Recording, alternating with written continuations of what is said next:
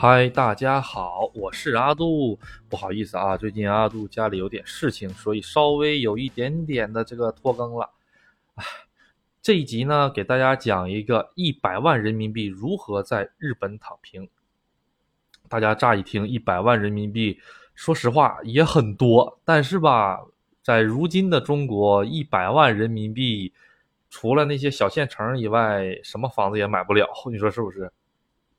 车子吧，倒是能买一个很不错的，嗯，那给大家讲一讲这个身为发达国家、资本主义国家的这个日本，这个一百万人民币是如何躺平的？这个是个伪命题啊，我跟大家一起来捋一捋，看看能不能躺平。首先呢，一百万人民币是多少日元呢？啊，按照今天的汇率啊，今天汇率有点低啊，四点九九，就按五的汇率来说，一百万人民币就相当于两千万日元。两千万日元大概是什么水平呢？就是相当于一个三十岁左右的一个日本男性，在一个大公司里或者一个普通公司里，每年呢他能他的年薪是五百万日元左右，大概是不吃不喝工作四年的工资，四年的工资相当于一百万人民币嘛，啊，就这么一个感觉，工作四年啊，日日本人这种生活水平。那这么一听，四年的工资就想在这里躺平，是不是有点难呢？其实吧，他这个躺平是有时间限制的，并不是说你三十岁到那儿一直躺平到八十岁，这个是不可能的。我我我呢，只是在这个里面给大家提供一种怎么说呢，一个方向。你如果按照这个方向的话，可能是可行的哦。当然了，也不知道适不适合。如果大家呢对这个东西不大感兴趣的话呢？就就假装就听一听就可以了啊，不用有那个太多的顾虑。首先呢，呃，去签证的问题，签证这个问题呢，在这个假如系列里面呢，已经是比较老大难问题了。所以呢，这集还是就不讲签证问题。哎，咱们以后呢会出专门讲一期签证这个问题的。来，就假如说现在签证已经搞定了，那我们该怎么搞呢？首先，两千万日元在日本怎么住？不就老百姓就是吃穿住行嘛？咱先从这个住最重要的住开始来讲。首先呢，两千万日元想买房子，能不能买得到呢？能买得到，真能买得到，买到那种年事已高的公寓，或者是那种很老旧的那种中古的那种一户建，而且还是在山沟沟里面，也不用太山沟吧，小城市、小村里那种感觉的，像我们村里那种感觉的，呃，能买得到。但是你买得到了之后，你养不起的。啊，就是啊，就是阿杜之前讲过日本房奴那一期里面，这个固定所得税就够搞你的，真的啊，每年你打工的钱里面能有两个月的钱，你就交这个交这个房屋的这个固定资产税。所以呢，如果你只有两千万日元，不要买房子，租房子。那大家一想，那租房子这个，其实说说实话，中国人这个固有思维里面吧，如果是租房子，就感觉有点不大好吧，这种感觉啊，这是阿杜的想法啊。因为，因为从小就被灌输着，不管是结婚呢，还是要干什么，都要买一个房子嘛。咱们中国就是这个样子嘛，中国民咱们这边的这个民情就是这个样子嘛。但是在日本呢，买房子其实对于一般人来说是一个怎么说呢？除非是有一定的经济基础才会考虑这个东西，或者是呢，真的是在。在大公司工作，在大手公司工作，然后呢，家里的这个生活水准也很高，才会买房子。现在还有很多的家庭是在租房子的状态，家里四五个孩子还在租房子，在日本是很正常的。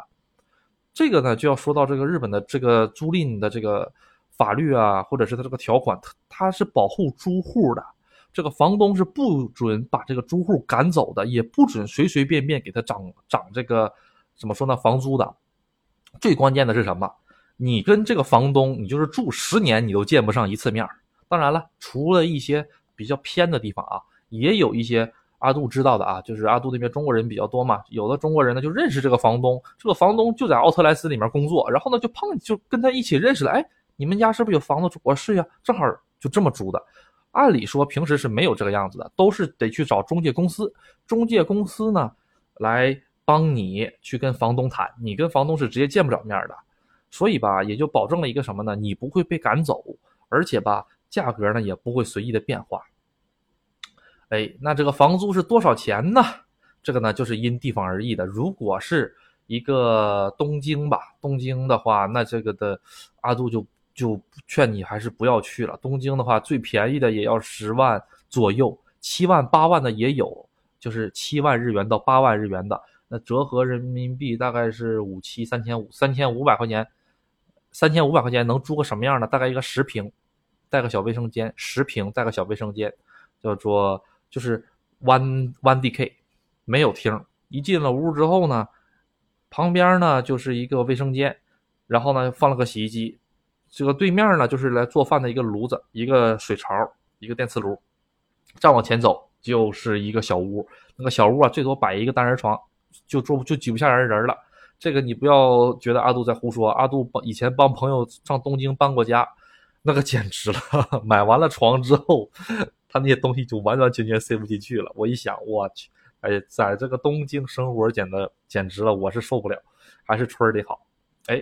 那就咱就讲阿杜这种村里，阿杜这种村里，啊，什么呢？五万日元，三千块钱人民币，可以呢，在我们村里面的村里，就是村里的再靠那个乡下一点的，连路灯都没有的那种地方的一户建，能租一个一户建，三千块钱能租一个二层小楼带独门独院的，对，而且没有人赶你，哎，你在这住十年都没有人赶，就像阿杜那个专辑里面以前讲过一个。就是尔山阿姨，她之前那个啊，不是小山阿姨，她之前在我们那个酒店里面工作的嘛，就那个小阿姨。那个阿姨呢，他们家不是小阿姨，是老阿姨，对，老阿姨一岁，就是她帮她儿子一还房贷的。她在她儿子买房子之前，她跟她儿子还有她的那个女儿一直租租住的别人家的一户建，每个月五万日元，租了多少年？租了十一年。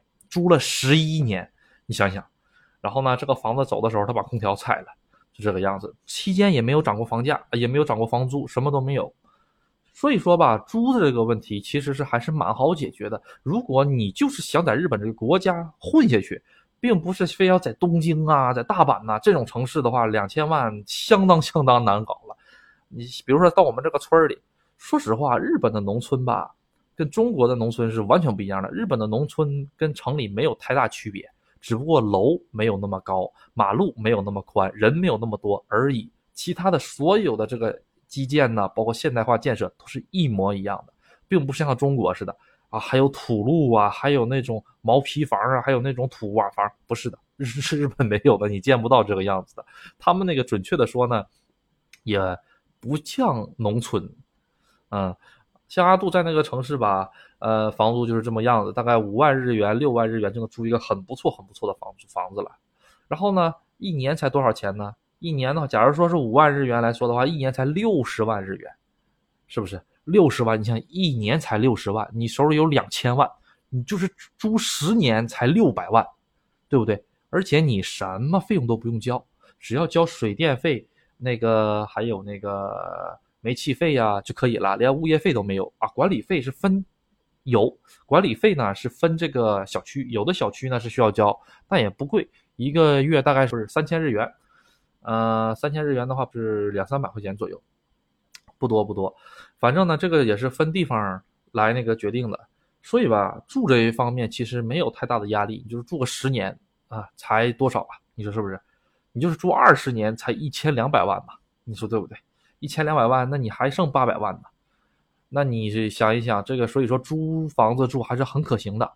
第二个呢，就是你住的房子有了，假如说我租了个五万日元的房子，租了，那我家具什么的，家具就按照阿杜之前的那个在日本捡破烂发家致富，你就去捡，你你就在这个日本华人群里边就捡全套家具，什么都有，想要什么牌子的就有什么牌子的，完全没问题。好，家具，哎呀，电器也解决了啊。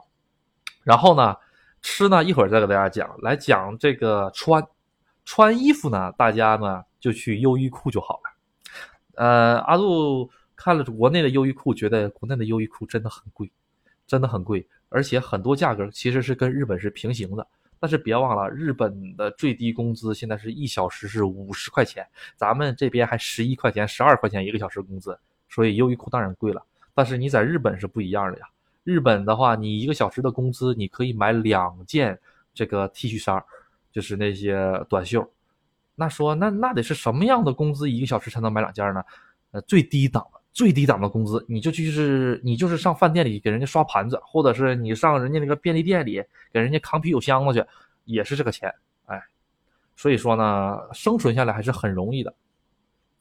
然后呢，穿呢你就穿优衣库，你要是觉得优衣库还贵，哎，优衣库确实也有挺多贵的哈。比如说是到了冬天，那些呃羽绒服啊，或者是棉服啊，都得一万日元、一万两千日元那个样子，折合人民币七八百块钱。你要是觉得这个还是贵怎么办呢？阿杜教你去二手卖衣服的地方。那大家想，哎呀，买二手卖衣服呢？别人穿过的衣服，这个感觉，其实日本吧，这些卖二手衣服的地方吧，质量还都是很不错的。因为什么呢？阿杜以前去卖过，太差品相的，人家不要，你知道吗？人家都是要那些品相很不错的东西，你要是比如说我这个口子裂了个口子，或者我这个兜都崴开了那个样子，那人家要都不会要的，一分钱都不要，人家都会要那些就是一洗洗完了之后就跟新的九九成新、九五成新那个样子的衣服，所以说去买那些衣服完完全全没问题。你要是还是觉得这个不行的话呢，那就阿杜再告诉你这会怎么办，就是有一些街道吧。啊，他有扔衣服的，你实在不行，你去那个，你去那个每天早上去捡垃圾的地方，你可能会捡到一些。如果呢，你如果去的是一个老的居民区的话，有可能人家洗洗的干干净净的就放在那里，有需要的人就拿走了。他们是这么想的，就是有很多日本人吧，尤其是年纪比较大的，他想，我这件衣服虽然我不用了，但是吧，我卖还卖不上钱，那样呢，我就给他洗的干干净净，放在那里放着。然后呢，如果有人要啊，就给他拿走，你知道吧？有很多这个样子的，呃，但是吧，这个阿杜就不推荐了，咱也不差那点钱，你说是不是？你买个中古的，买个二手的，那也那也好歹也是买，就不要去捡了，没几个钱。好了，那二手的是多少钱呢？二手的是一件，这个像咱们夏天穿的这个 T 恤吧，是一百一十日元，一百日元折合加上消费税十日元，一百一十日元，一百一十日元是多少钱呢？五块五毛钱。五块五毛钱一件这个半截袖，那个大衣呢，羽绒服呢，这个呢大概是两千日元到三千日元左右，最贵最贵最贵的也就是三四千，不会再往上高了。除非什么呢？除非这是一个牌子货货，比如说是 GUCCI 啊、Prada 呀这样的，卖到那个二手衣服店那个样子的话是贵，但是呢，也就是这个专柜当当时买新的这个价格的这个十分之一。哎，或者十分之二，就这种感觉，五分之一的这种感觉，不会特别特别的那个贵。好嘞，那咱们穿讲讲完了，哎，然后呢，咱们讲这个行，衣食住行的行嘛，行是怎么搞呢？行吧，嗯，如果你想锻炼身体，那就骑自行车。你自行车多少钱呢？自行车大概是一万日元左右一台，啊，一万日元左右的话，将现在五百块钱，骑得住，质量挺好的。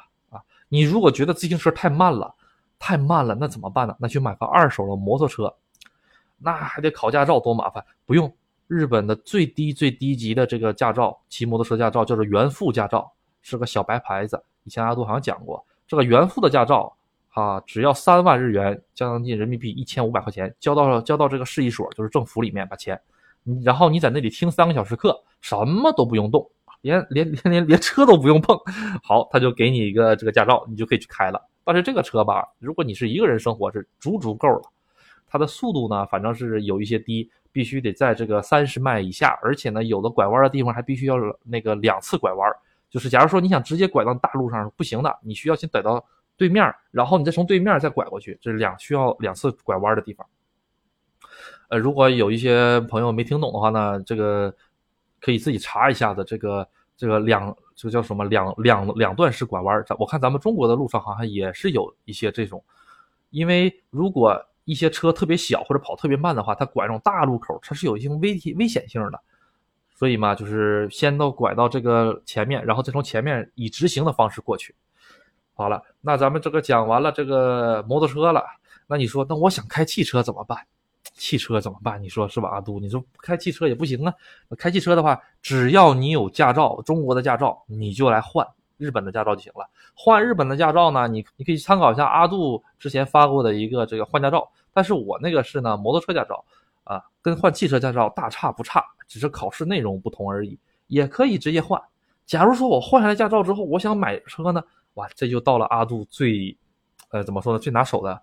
买卖二手车环节，包括二手车过户。阿杜跟你说个实在的，日本有很多的练手的二手车，是什么呀？就是合资车啊，那个车呢，大概车龄十五年左右。那你想，十五年的车还能开吗？哎，能开，这个放心，十五年的车百分百能开。哎，那那想，那十五年的车，那不得一年两检吗？一年两检，那是咱们国家是一年两检，在日本不管多少年的车，除了新车以外啊，新车好像前六年是不用检的，八年之后的话就是两年一检，八年还是几年？阿杜具体忘了啊，就是两年一检，不管是多少年的车都是两年一检。你假如说我这个车已经二十年了，那也是两年一检，两年一检车，两年一检车，他没有说一年一检或者半年一检这一说。那你可以买一个这个小点的车，小点车多少钱呢？大概是五万日元。哎，你上这个二手的这个网站，五八同城啊，这种类似的有，日本叫煤炉嘛，啊叫煤炉卡利，大家都叫做煤炉嘛。上那你上面去淘淘一个五万的，哎呀，小小盒子车，三千块钱人民币。你要是觉得这个车呢不够拉风，那阿杜教大家淘什么皇冠。十二代皇冠多少钱呢？十 十二代皇冠的话，大概二十万日元，二十万日元算一算吧。按照现在的汇率，没有几个钱儿，是吧？呃，一万块钱就能买一个二手的皇冠，十二代皇冠。啊，然后呢，当然了，费油嘛。然后吧，这个车的保险呐、油费啊什么的，当然了，嗯，一个月的油费也是看你自己里程跑啊什么的。保险的话呢，它也是有个强制险，你只要交了强制险呢就可以。当然，你如果不放心的话，你还可以买个商业保险。商业保险也不贵，一年的话大概也就四万到五万日元左右，啊，所以说总体的来说还不够。但是呢，阿杜说的这个养车嘛，他就说实话，两千万日元的话就稍微有点费劲了。我推荐您还是骑自行车，或者呢，狠心一把买个带电动助力的自行车，就是电动自行车。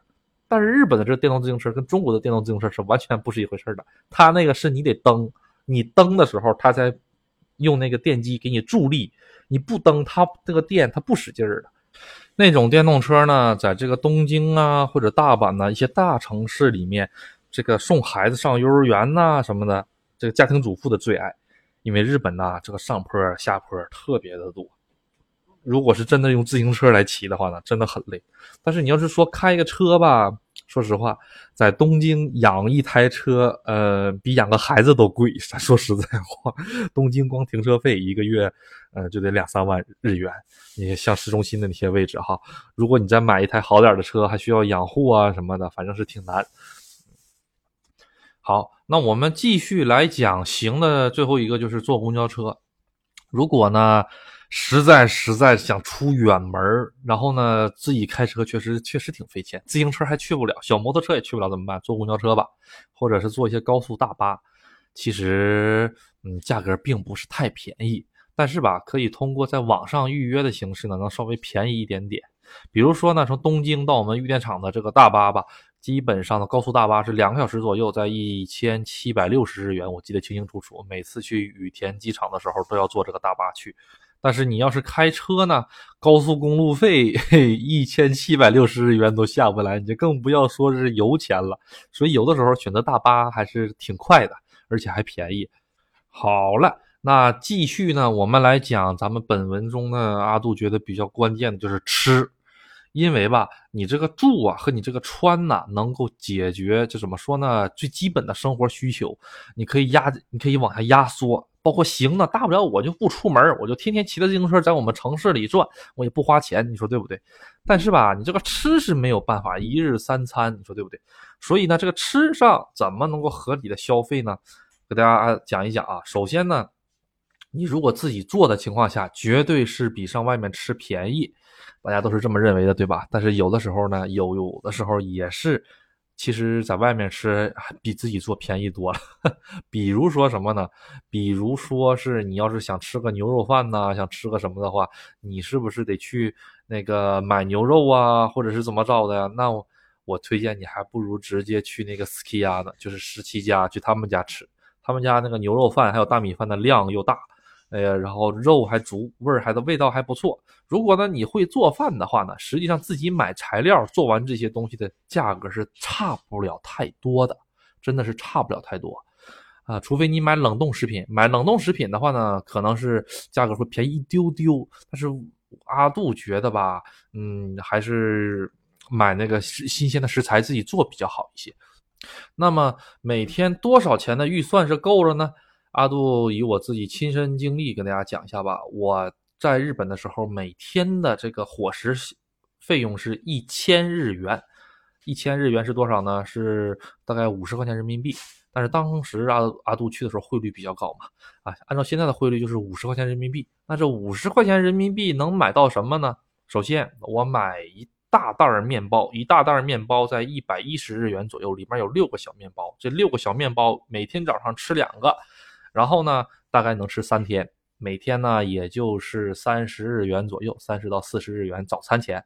中午呢，阿杜吃什么呢？中午阿杜呢，呃，基本上吃一些泡面，吃的比较多，因为在当时工作的时候嘛，比较忙，或者是那个带一个便当，就是带一个前天晚上做的饭的便当一起做出来。这个便当呢，价格实际上不贵，两百日元到三百日元的成本。然后呢，最豪华的也就是晚上，阿杜下班的时候呢，那个是时候我还在奥特莱斯工作，每天晚上七点左右下班，下班的时候呢，正好能赶上超市的半价。这个半价呀，是让人特别欲罢不能的一种活动，就是全部都半价，从你想吃的各种各样的东西都半价。但是吧，你还得控制你的这个消费，所以吧，就是今天是买这个呢，还是买这个呢？哎呀，我如果今天买了这个刺身的这个半价的话，那我明天我再买这个炸天妇罗半价，这天妇罗还剩不剩呢？就每天呢都是在这种犹豫中度过的。今天我是吃哪个半价呢？就这种感觉，但是吃的很不错。晚上还能就一瓶啤酒，呃，中午和早上的饭呢，大概也就花个四百日元，晚上呢也就六百日元，一个半价的萨西米两百日元，哎，味道还是很不错的。有的时候吃马咕噜金枪鱼，或者是吃沙某，或者是沙某是三文鱼啊，或者是有的时候吃不利，就是这个狮鱼，呃，也就两百日元左右。然后呢，再买一个半价的便当，半价便当也就两百日元左右。然后呢，再来一瓶啤酒，一百日元，好，五百日元。哎呀。这个有饭有菜有有酒，还有这个，呃，吃生吃很不错了。说实在的，但是吧，也不能天天这么吃，天天这么吃吧，说实话，总有一天会吃腻的。阿杜就吃腻了，然后吧，就开始慢慢的那个自己开始做饭了。那做饭的时候应该怎么办呢？做饭的时候吧，你也得这个晚上七点多这个点儿去买。为什么呢？因为这个点儿呢，不光这些熟食打折，一些菜也打折。什么打折呢？比如说是一些芹菜呀，还有一些是状态不是太好的土豆啊，这个时候都开始打折，你就去买这些东西就东西就可以。然后每一家超市的打折时间都不一样，这个呢，具体你是需要去踩点儿，你踩了点儿之后，你才能知道这个超市是几点开始打折，而且吧。周六和周日，啊，包括周一这三个时间段打折时间段都不一样的。基本上呢，十周六周日的东西比较少，周一到周五的东西比较多。因为大家嘛，周一到周五嘛都工作，哎，周六周日呢都习惯性的出去吃一些东西，上饭店呐什么的。所以吧，大家一定要注意一下这个时间，每个超市都不一样的。阿杜之前是怎么知道呢？阿杜就是第一点呢，就是经常去各个超市。第二点呢，就是问，因为我们你原来奥特莱斯工作的时候，有很多的大妈，呃，都是那个四五十岁的，他们都有这个几十年的采购经历嘛，向他们请教请教各个超市的这个打折时间。然后呢，说到最便宜能够怎么吃法呢？其实是豆芽酸辣炒豆芽是最便宜的，一包豆芽大概是二十日元左右，最贵也就三十日元。折合人民币多少钱呢？三十日元的话是三五一块五一包人民币。哎呀，跟中国价格差不多是吧？是的，那一包豆芽呢，大概也就一斤。哎，你可以炒两个酸辣豆芽，哎，挺好的。那也不能天天吃豆芽，是不是？偶尔也得吃点肉。最便宜最便宜的肉是什么呢？就是美国的猪肉或者是美国的鸡肉都很便宜。哎，美国的猪啊，其实很便宜了。美国的猪是一百克猪肉。啊，也就二也就二两，二两肉大概是当时是八十八日元，是一百克，我记得是那个 Max 八六，就是就是他们家那个超市是美国产的猪肉，呃，鸡肉的话更便宜，鸡肉的话大概是一盒啊，一盒这个翅中加翅尖儿这种组合大概是六个到七个的话，大概是三百五十日元一盒，六到七个是完整的一个鸡翅，嗯，其实还是蛮便宜的，因为你一个你一个小时的工资你就有一千日元，你一个小时可以买大概十几个鸡翅生的，你回家自己烤鸡翅。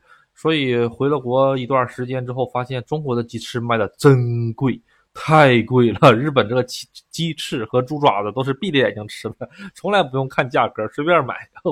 日中日中国的真的是特别贵。然后你要是说是想吃些水果的话呢，阿杜就推荐你是吃一些季节性的水果，因为其他的反季节水果基本吃不起。啊，而且呢，有一些季节性的水果也是吃不起，比如说西瓜。这个西瓜怎么吃呢？也就只能赶上半价的时候吃的。啊，还是那家超市叫马克思巴里欧那间大超市，那家超市呢，也就只能是，呃，五五六七月份左右，西瓜出来的时候，哎，盛行的时候，把它，他们都切成块儿，切成了块儿，都装到一个小盒里。这个小盒卖三百二十一日元。啊，三百二十一日元的时候呢？半价，半价的时候是一百六十多日元，也就只能这个样子了。而且呢，只要一半价，马上就被人抢光，就这种情况啊。所以呢，吃个橘子还是能吃得起的啊。实在实在实在实在不行的话，那就上一些道边儿，上一些农家。哎，你看谁家有那个橘子树，或者谁家有那个柿子树，哎，你就看他们家门口呢有没有搭个那种的一个台子，拿个木架子，然后呢旁边放个小牌儿，顶上写的是那个。随便拿，哎，一包一百日元这样的，有很多这个样子的，你可以去拿。你骑个自行车就往村里逛，不要往市里，市里没有啊，就往村里，什么哪儿哪儿偏就往哪儿逛，绝对会有这种地方，就是无人售卖。有的时候呢，不光有无人售卖的水果，还有无人售卖的这个茄子呀、土豆的呀、呃西红柿，都比超市便宜很多很多很多。其实吧，在这种小城市的超市，并不便宜。反而是那些大城市，像东京啊、大阪呐，他们那些物流极其发达的一些城市里面，他们那个蔬菜价格是特别特别特别的便宜。很简单一个例子，呃，一个西红柿在我们村里面一百三十八日元到一百四十五日元左右，那个是普通的价格。有的时候便宜的时候能赶上个一百一十日元一个西红柿啊，那一个西红柿也就是六块钱到七块钱的感觉，那得多大呀？啊，其实一点都不大啊！那个西红柿我掂量着也就个三百克，撑死了，或者是两百两百克左右，很小的一个西红柿。然后呢，这个西红柿你如果是上这些大的、特别大的那些大城市里面的那些小店儿，专门有那种水果批发那种店里面买的话，居民区里那些店里买的话，其实也就是半价左右就能买到一个。所以说吧，在大城市吧是这个样子，大城市生活吧，你的这个住房。还有你的这个穿，可能是成本高一点但是你的吃呢，成本反而会比像我们这种小村里面低很多，因为我们村里面嘛，物流不是很发达，嗯，所有的东西基本都不是本地的。你想一想，那个除了那个像我们本地产的一些东西以外，你像是比如说熊本的这个熊本县的大葱，哎，这个其他什么秋田县的什么大米。然后还有长野县的这个西红柿，哎，这些东西的话呢，你说全先得运到东京，运到东京了之后呢，再从东京的这个总批发商再往我们这里运，所以呢，这个运费实际上是增加了的。但是你要在东京的话，你就能吃到第一手最便宜的，所以就是这么一个原因。在大城市有大城市的好处，哎，这个吃便宜，住便宜，行行便宜，就是电车也发达嘛，还有还它还有月票，随便走的那样的。但是你要是说是像我们小城市呢，住是便宜，啊，穿呢一般吧，反正是，但是吧，吃就不是很便宜，反正就这么个情况，呃，所以大家嘛，如果是想去的话呢，可以考虑一下，自己综合考虑一下子。如果是喜欢景点儿、喜欢自然环境，那就往农村走，一定要往农村走，啊，那个蓝天，天天都是蓝天，天天都是白云，特别的棒。如果如果在海边的话，哎呀。真不错，真不错。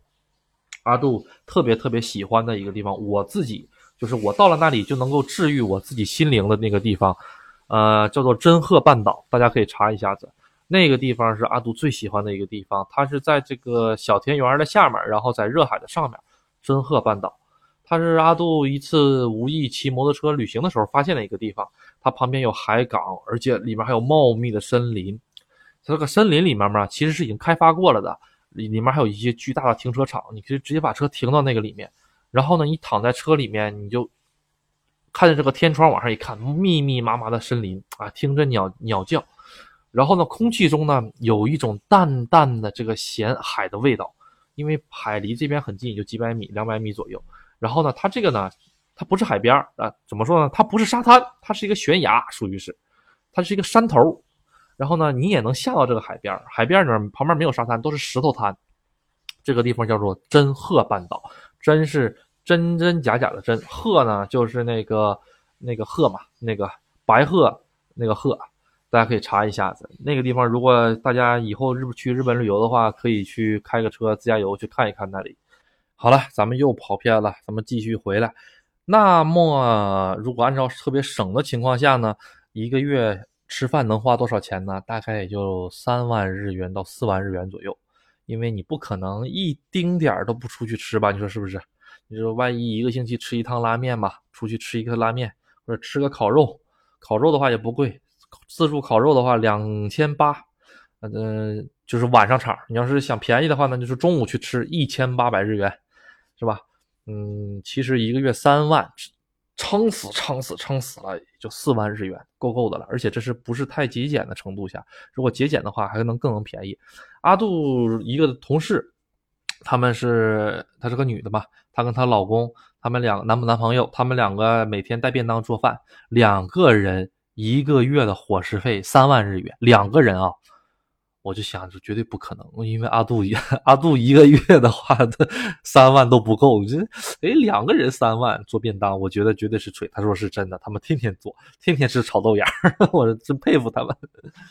然后咱们话说回来，那假如说一个月满打满算四万日元，哎，四万日元的话，然后呢，你加上你的房租五万，然后呢，加加上乱七八糟的杂费、电话费、网费，一个月十万日元的情况下，那你。一年的生活费开销是多少呢？是十二万，呃，一是一百二十万日元嘛？你说对不对？一一年的费用是一百二十万日元，那两千万日元够你生活多久呢？大家可以想一想，十年是没有问题的吧？对不对？然后呢，假如说吧，呃，十年以上，你要是在，哎呀，生活上稍微还想再长一长远的一点，那你就随随便便找个工作做，找工作呢就会很轻松一些。工作呢也不用干多，你一个月呢也就工作个，呃，大概一百个小时不到就够了。你工作一百个小时的话，基本上就是十万日元，一个小时一千日元嘛，一百个小时就是十万日元嘛。你工作一百个小时，你这个月的开销就全都出来了。如果你是无欲无求、不怎么购物的情况下，你每个月只要是。上一百个小时班你就够够的了。如果你还是不想上班那你就再少上一点，上五十个小时一个月，一个月上五十个小时班然后呢，你这个样子的话，大家可以算一下嘛，两千万日元的本金在那手里，你就放银行。但是吧，日本你把钱放银行，他一点利息都不给你。真的是一丁点利息都不给你，你想靠这个像中国似的哪家利率高存钱呢？这个这一条路是没有的。但是你如果会一些炒股啊，买一些基金呐，这个还是可以的。但是但是嘛，阿杜是个偏保守的人，所以说阿杜什么都不买。我如果是我的话，我就放在兜里，然后吧，每个月打扫打每个月打个五十小时的工，那我觉得活个二十年没有太大问题。当然了，这种生活可能比较枯燥啊。嗯，你你不要求太多的情况下的话呢，还是可以的。那就有人问，那生病怎么办呢？生病是这个样子，如果你你的收入真的是每个月只有只上五十个小时班那只有是五万日元的情况下呢，这个国民健康保险按照情按照道理来说是能给你全免的啊，能给你全免了。也就是说你不用交钱，或者交一点点的钱，交个几千日元就够了。那。就会有人问阿杜，你之前说这个人头税还是这个还是这句话？你要是真的是 每个月只有五万日元的收入，人头税也是免的。所以吧，就是不要打太多的工。如果你打太多的工的话，就会本末倒置啊。就是很简单，有一些在我们酒店原来打工的小阿姨，她就只打一百零三个小时。为什么？一百零三个小时之内是免税的。一百零三个小时之内是免税的。你要是超过一百零三个小时的话呢，你是要交税的。你要是假如说你打了一百二十个小时或者一百三十个小时，那实际上跟打一百零三个小时拿的钱是一样的，因为你得交多出那些税钱。所以吧，他们每年都会算的死死的，一到十二月份的时候，他们就会开始算啊，我这个你今年打了多少个小时啊？打了多少个小时？多少时？这么这么一算，就算出来了啊！说啊，我明天、后天、大后天不上班了，我这个时间要超，我不想交税，就是这么搞的。然后吧，嗯，其实阿杜呢，在这里面只是试着讲了一下子，如果你有一百万人民币的话，你是怎么个情况啊？但是吧，呃，也不可能有这么理想化的存在，是吧？大家都会有遇到一些各种各样的情况，所以大家不要当真，当听个乐就可以了，感受一下那边生活这种感觉就可以。好的，那本期呢就先到这里，谢谢大家的支持，拜拜。